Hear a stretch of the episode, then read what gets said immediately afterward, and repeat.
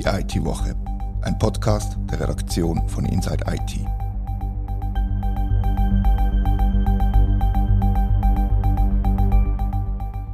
Herzlich willkommen zur 50. Folge der IT-Woche. Nach vier ist uns allerdings nicht zu Mut. Einerseits ist immer noch der Krieg in der Ukraine, der uns sehr betroffen macht, aber andererseits sind auch Cyberangriffe auf Schweizer Unternehmen und zum ersten Mal auf die hiesige kritische Infrastruktur. Besonders aktiv scheinen die Hackerbanden Lapsus und Lockbit zu sein. Bei mir im Studio hockt Christian Wingeier und Philipp Anz, die sich intensiv mit den Angriffen und den Kriminellen auseinandergesetzt haben. Gibt es Gemeinsamkeiten zwischen Lapsus und Lockbit oder gibt es vor allem Unterschiede? Eine Gemeinsamkeit ist, dass die beide sehr, sehr aktiv sind zur Zeit, wobei Lockbit schon länger unterwegs ist. Also ähm, 2021, das letzte Jahr, hat gezeigt, dass das die aktivste Ransom-Band weltweit ist. Also ein Drittel von allen Angriffen gehen auf Lockbit 2.0 zurück. Lapsus ist eine neuere Crew oder Gang, wo eigentlich erst so ein bisschen seit Ende letzten Jahr und jetzt in dem Jahr ähm, immer mehr äh, in der Öffentlichkeit steht. Es gibt aber eigentlich mehr Unterschiede als Gemeinsamkeiten, weil Lockbit ist wirklich so eine klassische Anführungsschlusszeichen Ransomware-Bande, die Daten verschlüsselt und gleichzeitig abgreift und die angegriffene Organisation und Unternehmen versucht mit dem zu erpressen, während bei Lapsus ist bis jetzt eigentlich noch nicht bekannt, dass die Daten verschlüsselt, sondern die suchen vor allem Zugang zu IT-Systemen, hacken sich dort rein und greifen dann Daten aber was sie mit diesen Daten machen, weiß man nicht. Ob sie eine Lösung auch Forderungen erpressen oder andere Sachen. Also es wird nicht um Geld gehen, schlussendlich, nehme ich mal an, oder? Ja, das geht. Also es ist dort eher so, dass sie dann Daten quasi klauen und damit droht, dass die veröffentlicht werden, entsprechende Unternehmen nicht gewisse Summen quasi zahlen. Es gibt dann aber auch andere Sachen, zum Beispiel bei Nvidia haben sie zum Beispiel gefordert, dass Daten würden veröffentlichen, wenn Nvidia nicht gewisse Treiber würde veröffentlichen, wo sie für ihre Grafikkarten haben, wo Leistungen dann reduzieren, was dazu führt, dass zum Beispiel beim Mining von Kryptowährungen nicht die volle Leistung kann ausgenutzt werden von diesen Karten. Bei Lapsus ist mir aufgefallen, dass sie vor allem über äh, Telegram-Kanal kommunizieren und manchmal schon lustige oder überraschende Sachen, wie wir machen jetzt mal Ferien. Ja, genau, ja. Also Hackerbandinnen brauchen offenbar ab und zu mal Ferien und dann sagen, ja, wir kommunizieren jetzt halt mal eine Zeit lang nichts. Wer steckt hinter Lapsus, wo, wo auf diese Art und Weise kommuniziert? Ja, also vermutet wird dahinter eine Gruppe aus Südamerika, respektive aus Brasilien. Vor allem auch, weil die ersten Ziele dieser Gruppe sind aus dem Land waren.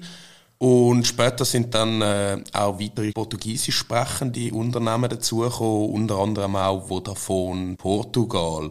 Jetzt hat es aber gerade letzte Woche hat's noch einen Report gegeben aus Großbritannien. Dort hat BBC berichtet, dass sich bei Lapsus aber auch könnte um Teenager aus der UK handeln.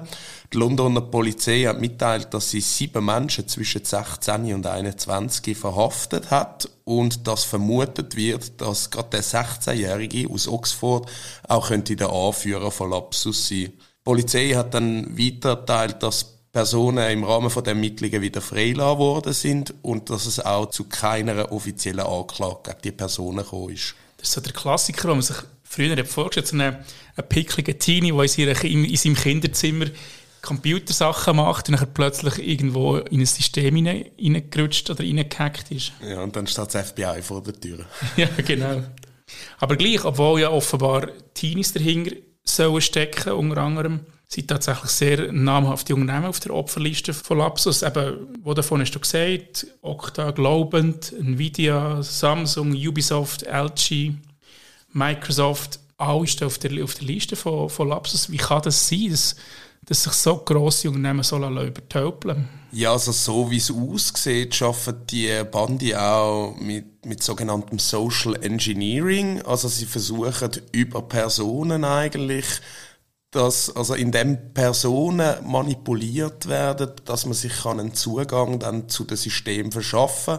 Oder es gibt auch, dass auf ihrem Telegram-Kanal dann äh, Insider von gewissen Firmen gesucht werden, wo dann die Zugänge herstellen ganz bewusst und gegen Bezahlung.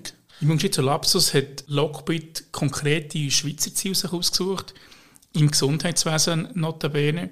Einerseits das Altersheim Kreuz und andererseits zwei Arztpraxen in Neuenburg. Also es ist zum ersten Mal eigentlich so, dass die kritische Infrastruktur des Gesundheitswesens der Schweiz Ziel wird von so Angriffen. Was hat das zu bedeuten? Das ist so. Äh, Lockbit hat bis jetzt eigentlich in der Schweiz auch schon, ist schon länger aktiv da, hat aber bis jetzt vor allem Unternehmen, KMUs oder manchmal auch mal ein bisschen grösseres angegriffen, dass jetzt plötzlich da Gesundheitseinrichtungen oder Pflegeeinrichtungen ins Visier geraten, ist für die Schweiz neu. Im Ausland ist das, glaube ich, bei Lockbit einmal schon der Fall gewesen. Es zeigt einfach wirklich, dass die vor nichts Halt machen.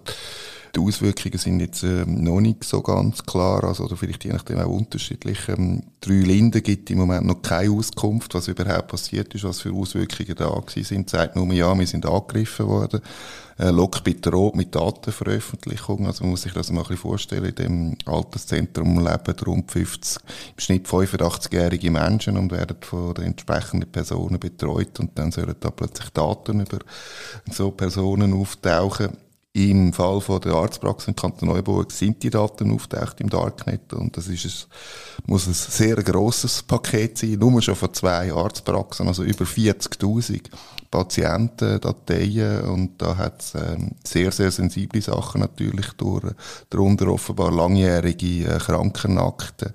Laut Leton, wo die Daten untersucht hat, äh, ist zum Beispiel auch ein HIV-positiver Mensch darunter oder jemand, der mal drogenabhängig war dann über Jahre versucht hat, von dieser Sucht wegzukommen. Also das sind, sind sehr, sehr heikle Daten, die da auftaucht sind. Müssen wir befürchten, dass das nur der Anfang ist, auf, auf was so Angriffe auf Schweizer Institutionen aus dem Gesundheitswesen konkret betrifft? Wir befürchten schon lange, man weist immer wieder darauf hin, das NCSC sagt das, Cybersecurity-Experten sagen das, also etwas, wo man am meisten Angst hat, dass, dass immer mehr ins Visier von so Hacker gerade, das ist das Gesundheitssystem, bis jetzt ist zum Glück noch nicht so viel passiert und, und es wird sich einfach zeigen, wie, wie gut ist das System, also sagen wir von den Spitälern über öffentliche Organisationen bis halt zu Arztpraxen, wie gut sind die geschützt, wenn es losgeht.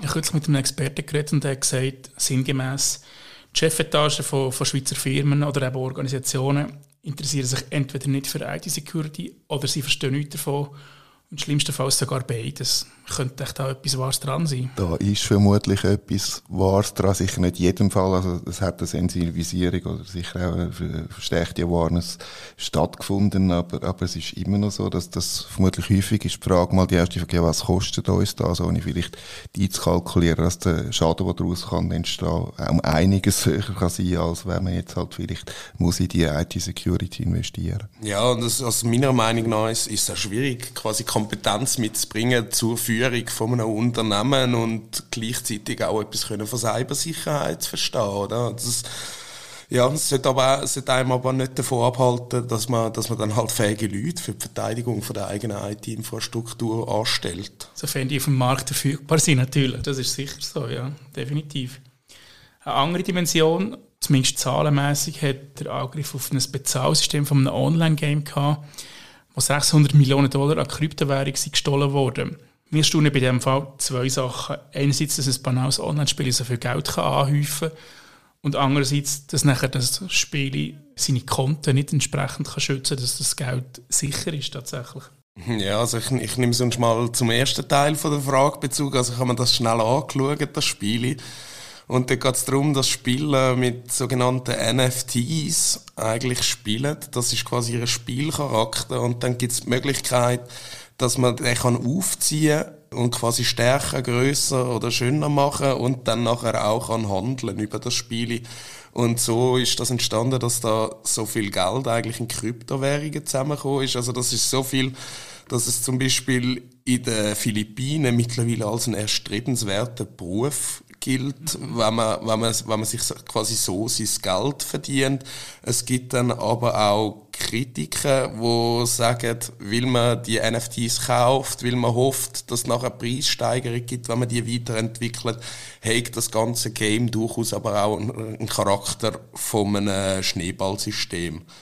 Wieso das Geld nicht ausreichend geschützt ist und somit hat können gestohlen werden, das ist bis heute nicht bekannt, wird meiner Ansicht nach aber mittlerweile auch noch untersucht. Irgendwie erinnert mich das, das, das Spiel, wie du es erklärt hast, an einen Tamagotchi. Ist das, ja, hat genau. Das, ist das, ist ja, das also, ja, also es heisst auch Axolotl, Pokémon oder Tamagotchi angelehnte Figuren, ja. Tja, Das Revival. Millionen verdienen mit Tamagotchi. Ja, absolut. Wenn man das nur schon damals gewusst hätte. Ja. Eben, und tatsächlich ist es so, dass das Jahr 2022 noch jung ist und schon so viel passiert ist. Und wir können vielleicht kurz zurückschauen, um eine Ahnung und ein Gespür zu bekommen, was uns noch erwartet. Kriminalstatistik vom Jahr 2021 ist erschienen und ist wahrscheinlich auch wieder ein Rekord gewesen, nicht wahr? Ja, genau, ja. Also insgesamt sind 30'000 Cybervorfälle in der Schweiz gemeldet worden.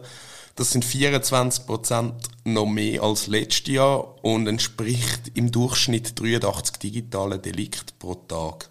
Der Großteil von diesen Gesetzesverstößen ist im Bereich von der Wirtschaftskriminalität im Internet angesiedelt gewesen gefolgt von Cybersexualdelikt und Cyberrufschädigungen.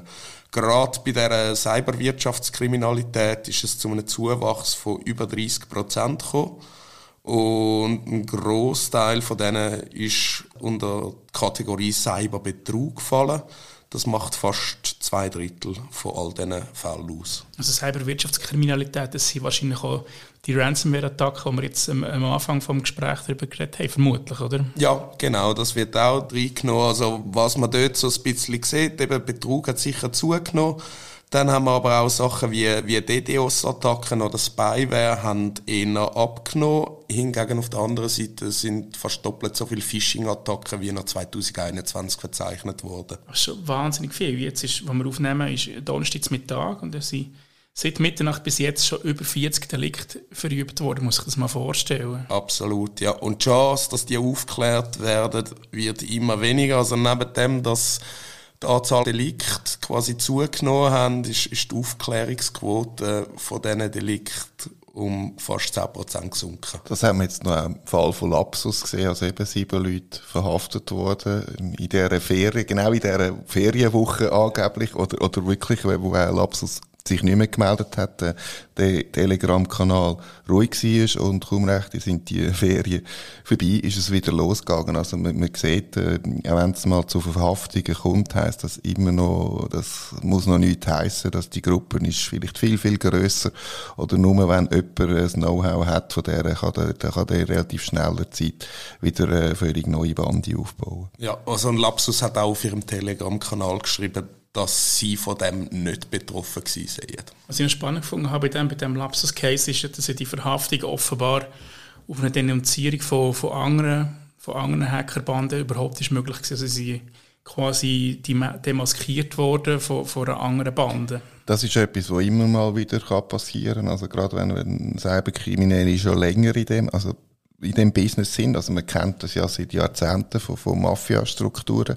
Wenn da ähm, ähm, jemand Neues auftaucht und versucht, in ein, in ein Revier oder, oder in ein Gewerbe, in ein kriminelles Geschäft einzudringen, wo, wo schon lange besetzt ist, dass dann die Leute reagieren und natürlich versuchen, ihre, ihre Freunde zu verteidigen. Also auch Hackerbande dann finden, ja hallo, wir sind da schon lange unterwegs, ihr wollt jetzt da auch rein und ihr wollt unser, ähm, unser Geld oder unsere Erpressungen, unser Lösegeld streitig machen und dann, äh, dann natürlich denunzieren. Das ist eine, eine Variante um einen Konkurrent auszuschalten. Ja, und ähnliches hat man ja auch im, im Zusammenhang mit dem Ukraine-Konflikt jetzt gesehen, wo, wo Hackerbanden dann gegenseitig auf sich los sind und einander auch gegenseitig geoutet haben. Genau.